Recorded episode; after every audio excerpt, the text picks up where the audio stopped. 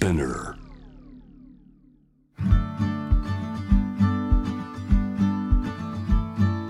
福本敦子の聞くコスメ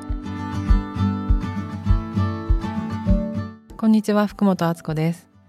気持ちが上がればそれでいい発売記念星占いウィーク4週目の今日は、えー、関連部位のお話をしたいと思います本の中でも十二星座×ボディというページがあるんですけれどもあの十二星座って実は体に例えられるって言われています。自分の星座の関連部位っていうのがあるんだっていうことをちょっとイメージしてもらうと分かりやすいかなと思うんですけどもお羊座が頭で魚座がつま先ヘッドトゥートーで十二星座が表現できるよっていう話です。でこの体の場所が何座っぽいっていう風にも捉えられるし自分が調子悪くなった時にここに出やすいっていう人も多分いると思います。で日頃のボディケアをじゃあ今日は大牛座だったら大牛座の関連部位は喉だから喉とか首周りに出やすいので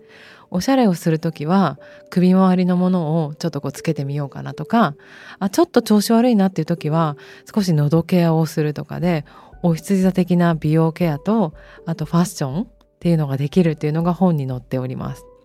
他の星座も乙女座とかだと腸なんですよ。やっぱ乙女座って調整する星座なのでその様子がまさに腸に現れてるというか、まあ、結構体の核でもあるんだけど自分のこう排出を手伝ってくれる器官でありセロトニンを作るところっていうので重要なんですけど乙女座も何か物事に対して細部を極めていって全体を良くするっていう役割があるのでそういうリンクの仕方もしているなと思いました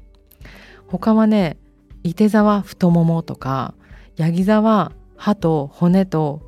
えー、肌なんですけどヤギ座って段取り組むの好きだから段取りがちゃんとなってないのがあのやあんま得意じゃないんですね。それが歯とか骨って体の段取りとは言わないけど、まあ、骨組み部分だから核どうなってるの？って感じの実質的なところとかはヤギ座っぽいなと思いました。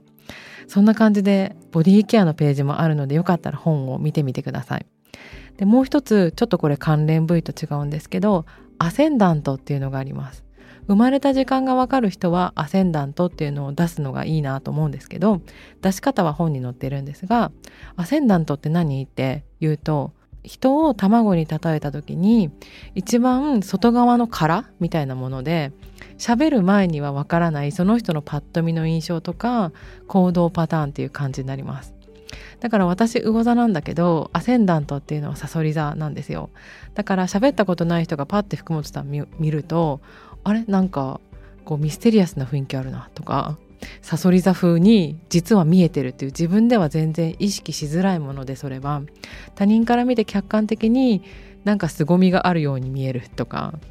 サソリ座アセンダントだとこう目力があってとか自分が何座になのかっていうのは関係なくまとってる空気の星座って思えばいいと思います。だから逆を言えばそれって自分で結構気づかないじゃないですか。で自分のアセンダントを知ることであ私例えば大牛座だけどアセンダント天秤座だから天秤座チックなものも似合うんだって外から自分を理解して天秤座的なものを身につけるとかだとあの外側から自分をブラッシュアップすることができるのかなっていうふうに思います。それでファッションのページをこの本の中で作ってるんですけどもし生まれた時間がわかる人は出し方も書いてあるのでそれを見てチェックしてみてください。